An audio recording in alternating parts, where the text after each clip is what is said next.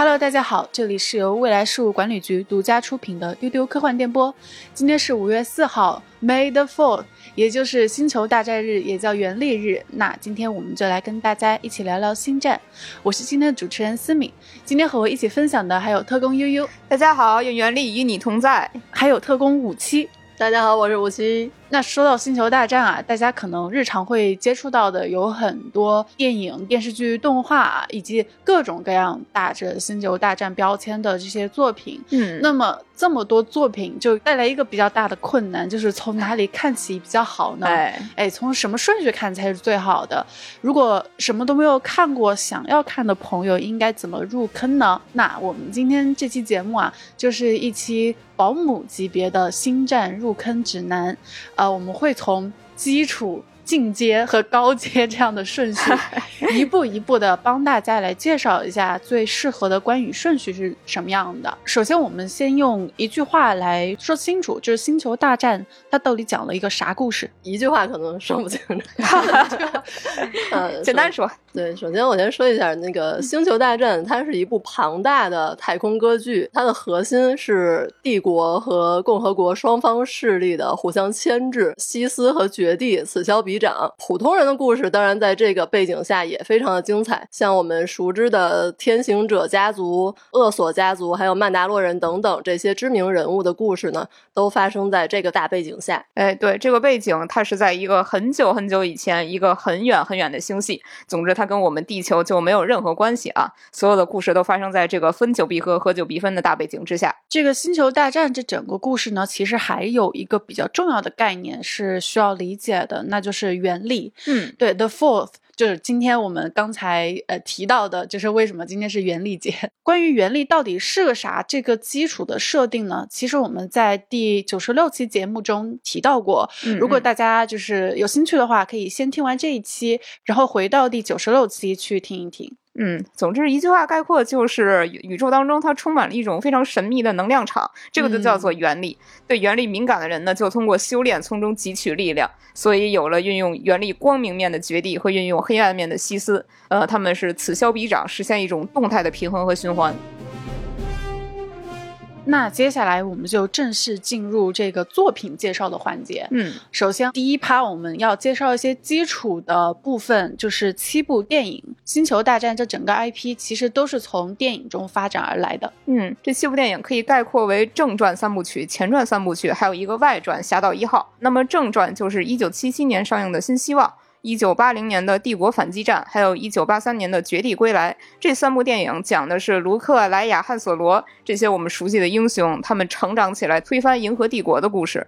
而前传呢，是指一九九九年的《幽灵的威胁》，二零零二年的《克隆人的进攻》。还有二零零五年的《西斯的复仇》这三部电影，那它顾名思义，它讲的是卢克的父辈安纳金、欧比旺这些人生活的年代，银河帝国是怎么取代旧共和国的。而《侠盗一号》呢，它是一个介于前传和正传之间的外传电影，它起一个承前启后的作用。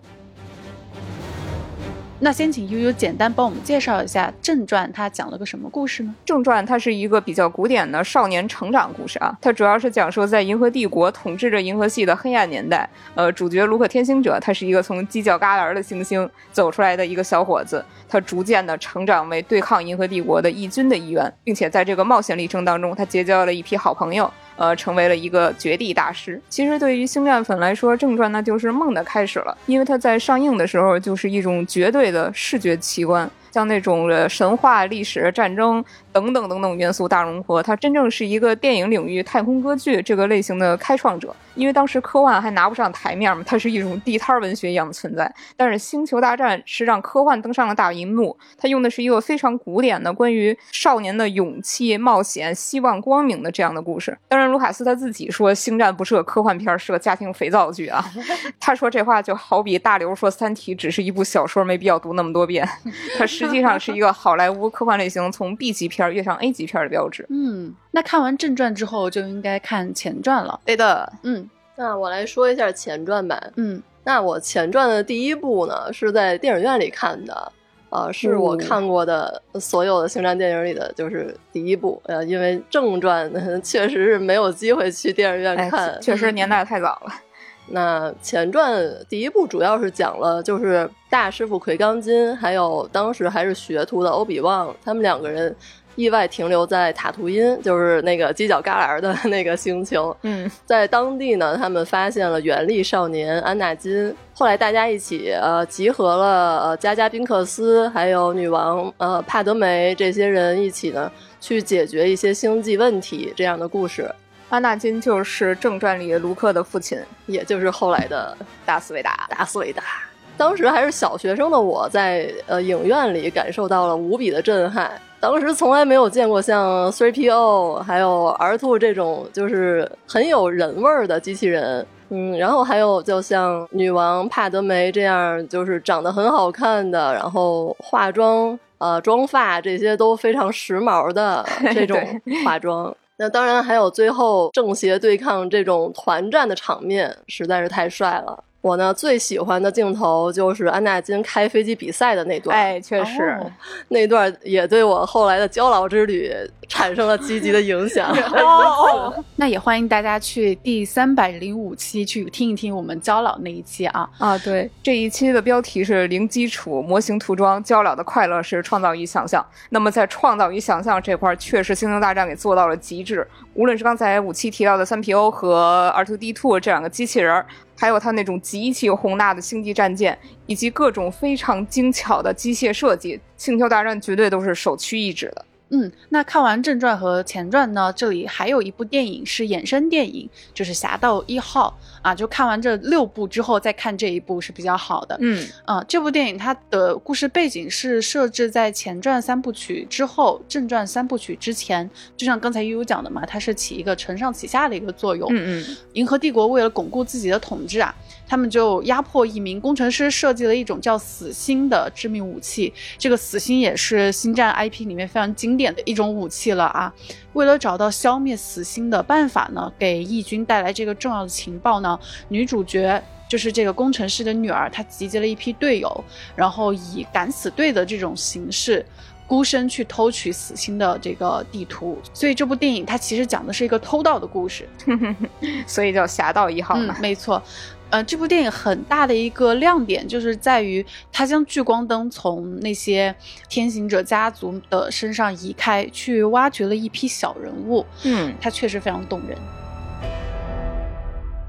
那看完电影之后呢，接下来就到了进阶的阶段。进阶的部分给大家推荐两部衍生剧集，一个叫做《安多》，还有一个就是大家现在非常熟悉的《曼达洛人》了。嗯，就是安多和曼达洛人两部电视剧。嗯嗯，安多其实就是《侠盗一号》的衍生剧啊，它嗯讲的是这个外传电影男主角卡西安·安多的故事，他是怎么从一个底层的小人物成长为一个反抗帝国的革命者的。目前，安多绝对是星战所有银幕作品当中各方面评价最好的一个神剧。你甚至可以彻底忘掉它是一个星球大战的电视剧，可以把它看成一个高分小众独立剧。因为看这个剧真的是零基础，你甚至不需要知道原力是个啥，这个剧跟原力就没关系。它讲的是一个战争年代银河系的芸芸众生相。在安多这个剧刻画的图景里边，义军这边是鱼龙混杂，啥人都有啊。但是帝国那边，他也不是都是那种非常刻板的邪恶反派，嗯它也有社畜、官僚体系这些，就是大家都要在达斯维达手底下讨生活这样子。其实《星球大战》的衍生剧有非常非常多。哎，对的，嗯，悠悠为什么特别推荐这一部呢？哎，这一部相对来说是一个非常成人化的电视剧，因为正传电影大家知道它是一个童话故事，正义的少年成长起来打败恶龙这种古典叙事嘛。但是安多因为义军它是在最黑暗的年代建立起来的，那会儿绝地几乎已经是灭绝了，那靠谁来抵抗帝国？其实就是这些最普通的底层人物。男主角安多，他一开始就是一个街边的小混混，就管他帝国还是共和国嘛，就日子也一样过。但是他内心深处始终有一点点那种说不清楚的躁动，就是可能也有点向往当英雄。直到帝国把他的日子给毁了，他会发现战争就是战争，你是不可能假装看不见、独善其身的。呃，随后他又逐步的见识到了帝国统治下的更多黑暗，于是他逐渐走到了革命的道路上来。这是一个非常完整的小人物的成长史。安多这个剧里，他也刻画了隐蔽战线，有些人是奉献了自己的一生，就是去潜伏接近帝国的中枢；有些人是直接舍弃了人性，不择手段的前进。有一个义军领袖，他有一番独白，他说：“我为了别人的未来撕毁自己的礼义廉耻，我毁掉自己的一生，只为一个自己永远看不到的日出。”所以，安多这个剧真的非常震撼，以前是从来没有过这种现实主义风格的星战剧集。哇，说的好震撼，甚至让我想到了前夫。哎，对，就在黑暗里梦想着光的这个意思。好帅啊！嗯，我看到有一个评价说的特别好，他说他比老三部更加渲染出革命军的精神，希望、悲壮、舍己无我，而他比老三部更带有某种中世纪骑士式的古风，它是一种远去的时代的气节和气魄。所以我会向所有希望入门星战的朋友，首先推荐这个剧。第一，你不需要任何星战知识，零门槛；第二，它是一个真正从底层视角仰望星空、有情怀、有气质的传奇故事。我知道思敏特别喜欢曼达洛人，对，然后在这一趴我就要给大家强烈推荐曼达洛人啊。嗯，不过其实曼达洛人和安多是可以平行看的。就是大家可以一起看，没关系。对《曼达洛人》呢，它是迪士尼一九年出的美剧啊，现在有三季。然后剧名这个曼达洛人呢，它指的是星战宇宙中认同曼达洛精神和文化的，其实来自不同种族的人。哎，对，他们是一群具有相同信仰的这样一批人。男主角就是一名曼曼达洛人，他有一次在帝国的省级任务中呢，发现他的目标是要去捉拿一个好像具有某种超能力的外星。人小孩儿，结果他发现这个外星人小孩呢，他是呃是帝国要用来利用来做实验的，呃，男主他就抱着保护和照顾这个孩子的这个愿望，然后慢慢踏上了冒险的旅程。这个孩子呢，就是大家现在非常熟悉的尤达宝宝，哎，姑姑。姑姑，对，他的真名是姑姑。然后姑姑真的现在已经是整个星球大战的顶流了。哎，没错。这部剧的看点是男主，他作为一个曼达洛人，他其实是。绝地和西斯对抗中的第三方，他其实是亦正亦邪的。同时啊，男主他是一个赏金猎人，换言之，他是一个拿钱办事的人，就是他是一个非常独立的个体。但是他在每一次的冒险过程中，他会做出自己认为的善恶的判断，这是这部剧的一个看点。另外呢，就是让人津津乐道的一点，就是男主和尤达宝宝的关系，哎，他俩超可爱，虽然没有血缘。但是他俩是结下了这种类似于父子的羁绊，就是猛男带娃这件事情，真的是被影视作品，我觉得是成功验证的一种题材或者道路。就我在之前的丢丢呃分享过一个回味无穷的一个细节，就是当男主角知道尤达宝宝的真名叫姑姑的时候，男主就叫他就姑姑，然后姑姑就抬起头，就闪烁着超大的眼睛 看着他。看着他爹，然后发出了一种很可爱的外星小孩的那种哎的声音，然后 这个时候男主他就露出了那种呵呵呵的 慈爱的傻笑。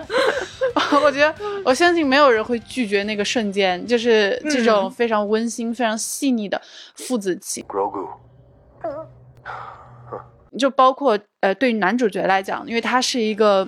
很沉默的、很孤独的一个战士，对他来说，这种这种父子情感也是非常珍贵的。呃，饰演男主角丁贾林的就是佩德罗·帕斯卡，奶爸专业户。哎，现在他已经是一个奶爸专业户了，在隔壁 HBO 的这个《最后生还者》剧集里边，他也继续延续着奶爸带娃的模式。对，猛男又带娃。对 曼达洛人他其实比较直观的是他那种西部片公路旅行的一种气质，就是从一开始星战电影它就是一个东西方文化结合的作品嘛，它杂糅了美国西部片、日本武士片的哲学思想和气质，所以在丁嘉林摘头盔之前，我一直觉得底下可能会露出一个克林特·伊斯特伍德的脸，但是后来露出的是佩德罗·帕斯卡，我非常顺滑的瞬间就接受了他。另外一点就是曼达洛人，他从最开始的这个战略上，他就做得非常的成功。因为像曼达洛人这个种族，它有着波澜壮阔的历史，可以从他身上生发出很多故事。另外一个就是古古的这个非常神秘的小绿人种族，它的原力是非常强大，那个然后也非常神秘，和绝地有着千丝万缕的联系。所以这两位主角身上都充满了谜团，也就注定了这个作品它肯定不会是一个真正的独立于星战主线故事之外的故事，它是要作为一个节点，把所有的电影、动画、漫画全都串联在一起的大集合制作。嗯，但其实这部剧的第一季和第二季还是可以新人友好的。哎，对对，还是嗯新人非常友好的，只是嗯就是我们会跟随丁贾林的旅程，逐渐的进入星战这个庞大的宇宙。嗯如果你不知道下一部追剧你要追什么，我强烈推荐你就追《曼达洛人》。哎，来看奶爸带娃。那看完这推荐的两部剧呢，接下来就进入到了一个进阶二点零的这样一个阶段。哎我们要为大家推荐的是两部动画，一部是《克隆人战争》，一部是《异军崛起》。我们现在说一说《克隆人战争》吧。嗯，这个《克隆人战争》它是一套三 D 的动画连续剧啊，它是在二零零八年到二零一四年播出，然后二零二零年播出了最后一季，一共是有七季。它是美国卡通频道有史以来收视率最高的动画片，注意没有之一哦，并且它连续赢得了两届艾美奖。它是戴夫·费洛尼一手操刀啊，制作极其的精良，每集成本是一百万美元，所以它至今都是耗资最高的电视动画之一。它一共是一百二十多集，但是大家也不用听见这个长度就吓退，因为它每集也就是二十多分钟，并且多数是比较独立的，它一集一个小故事。它的故事，呃，其实是补齐了电影前传二和三的情节。它在第四部电影里也被提及过，里边主要讲了就是野心家帕尔帕廷，他想通过克隆人战争去达到呃消灭绝地。还有成立自己的帝国这样的目的，他和他的爪牙一起，让这场惨无人道的战争持续了三年之久。嗯，所以其实这部动画它是把这三年的故事这个空间填入了其实很多新的视角，还有新的故事、新的素材。哎，对，那动画一方面讲了这样波澜壮阔的历史故事，另一方面他们描写了很多电影里出现过和没有出现过的人物，嗯包含啊、安纳金、欧比旺这样大家都熟悉的人，还有另外塑造了阿索卡这样非常成功的原创角色。对的，观众可以一路看着她从十四岁的少女长大成人。动画里更加细腻的讲了安纳金黑化的深层次的原因，然后还有欧比旺的桃花史等等。所以是每一个电影当中可能只是一闪而过的龙套，其实都是有血有肉，也有自己的故事。我个人是很喜欢一个原创的海盗，他叫做杭多。这哥们儿种族长得有点磕碜，他有点像一个骷髅干尸一样的样子，但他是一个亦正亦邪、可爱而迷人的反派角色。包括克隆人哈，他们也有各自的性格和思想。他们是会用绰号，还会在自己的盔甲上艺术创作来区分彼此。嗯有一些是非常著名的克隆人将领，比如说安纳金的副官雷克斯，他是一个非常沉稳和勇猛的老大哥的形象，但是他日常就是在跟他的上司安纳金在顶嘴，因为克隆人被制造出来的目的就是作为士兵去战斗嘛。雷克斯他是愿意战斗的，但是他也说我们不是机器人，我们必须学会自己做决定。但是也有一些人再也不知道自己存在的意义是什么了。呃，像欧比旺剧集里就刻画了一个以乞讨为生的克隆人老兵，就是那种很麻木的状态。所以，如果你细究起来，这个动画它其实探讨了很多关于人造人的自由意志的话题，就是它赋予了《星战》这种纯纯的英雄史诗、太空歌剧一些比较硬核的部分。它其实是在整个的正邪对立的这个大框架中去探索那些灰色地带的一些角色。刚才说到的克隆人所谓的洗脑是是什么意思呢？哦，它其实就是涉及到电影前传一个非常重要的设定，叫做六十六号指令。嗯呃，这个克隆人战争的内核其实非常沉重和悲哀，因为就像刚才五七说的，整场战争它都是一个骗局。星球大战的很多故事就是从六十六号指令的幸存者衍生出来的，嗯像曼达洛人里的小姑姑，她就是其中一员。不过我们如果轻松点儿说的话，目前的趋势是因为星战的衍生故事越来越多了，这个幸存者也越来越多了，有点离谱了，以最后至于绝地 对，以至于最后不了，以至于六十六号指令仿佛屠杀了一个寂寞，最后的绝地就一个一个都是最后的，层出不穷。有很多。对，所以在克隆人战争当中，所有那些很英勇的那种大大小小的牺牲，都真的很哀伤。所有这些绝地克隆人，他们都以为自己在捍卫光明，其实只是一个谎言而已。嗯所以，虽然这是一个动画，但你看的时候，你会一直在思考。那接下来还要给大家推荐的是《异军崛起》这部动画。嗯，这个动画就稍微短一点，它一共是四季，它的时间线是在电影的前传三和正传四之间，就是在帝国统治的最黑暗的年代，卢克这些主角还没有登场，一群小人物奋起抗争的故事。你看，又是一个讲述银河系众生相的这这样一个动画。我们这个主角是一个叫做艾斯拉的少年，他是天生的原力敏感，但是他出生的时候绝地已经覆灭了，他就没有办法接受绝地的训练。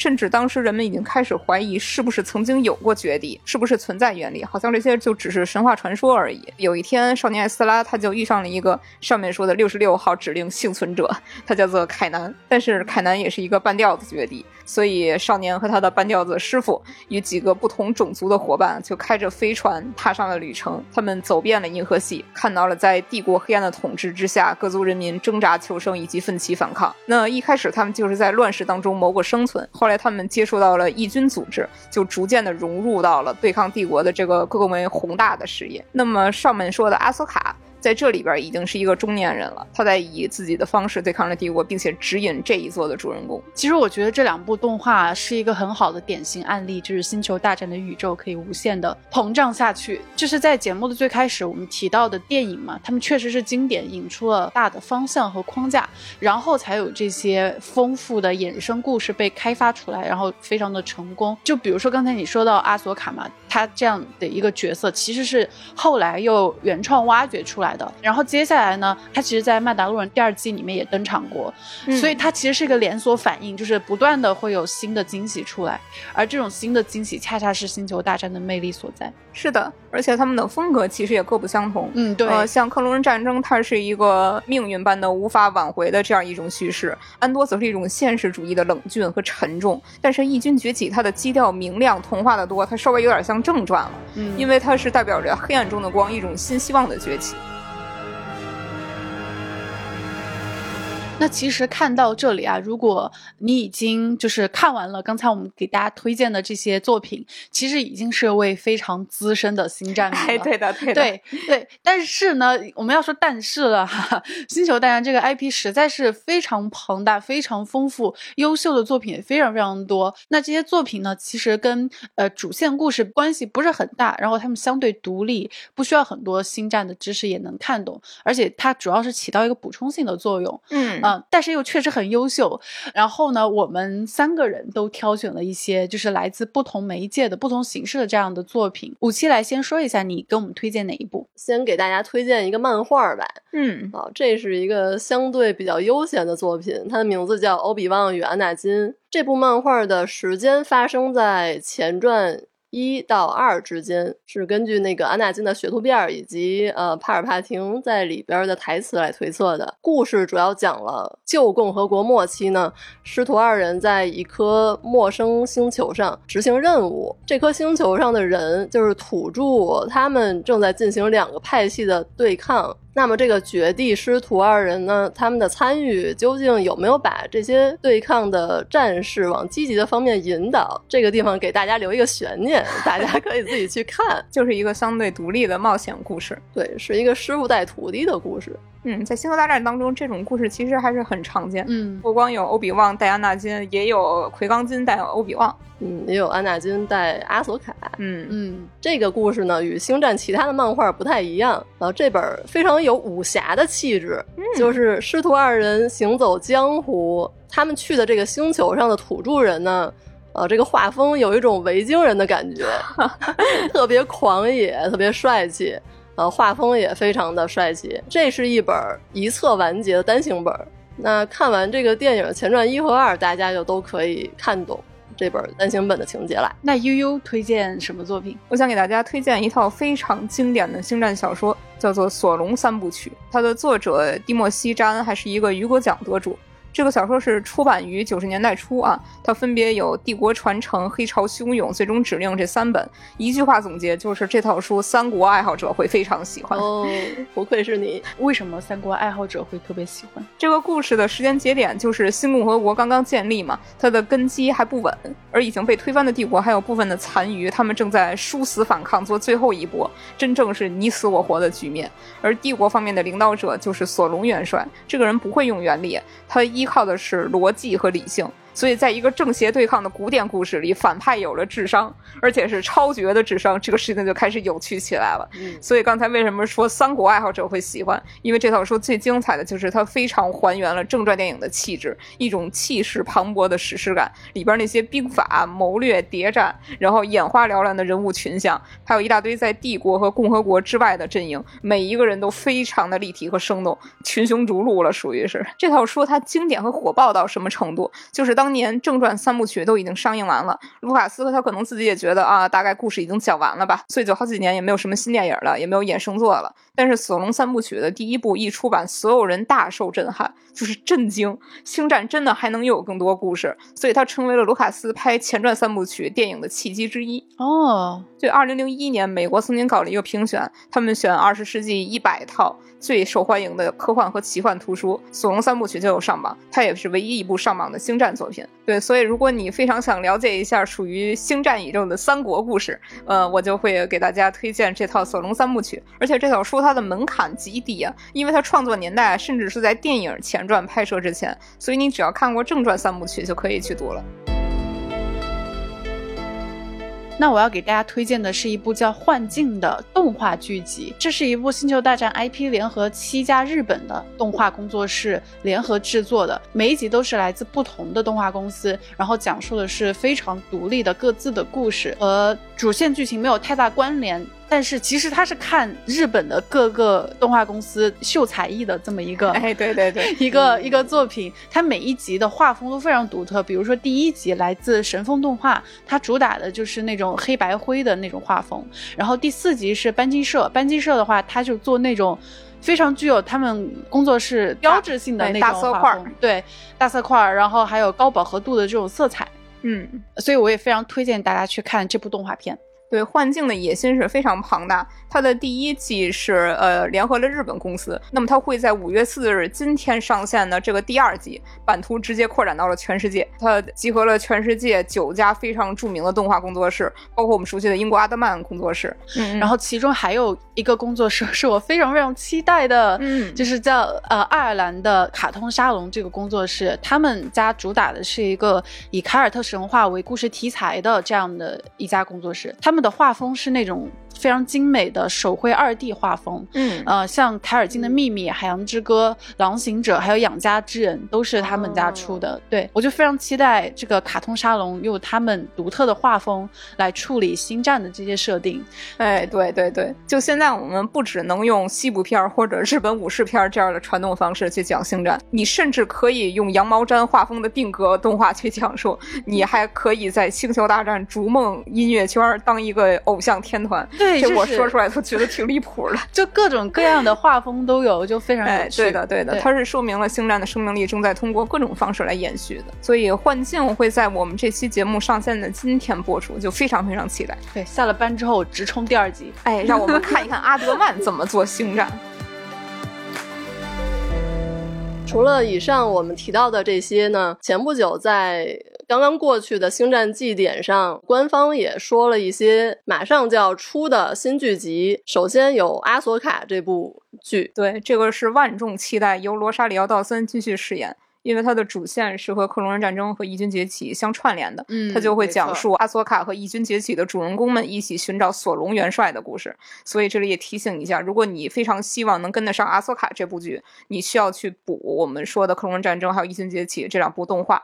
很有可能曼达洛人的里边的丁贾林和小鼓鼓也会出个场。按照迪士尼的作风来说，我觉得会的。啊，有 可是能的。是是而且我看演员表好像有大提提耶，啊，对，他会演一个机器人，叫做胡杨教授这个胡杨教授也是在之前的动画当中有过出场，所以现在又有一个你们不能拒绝阿苏卡的理由，就是大 TT 他有出现，今天神秘博士蹭到了，哎，蹭一蹭星球大战。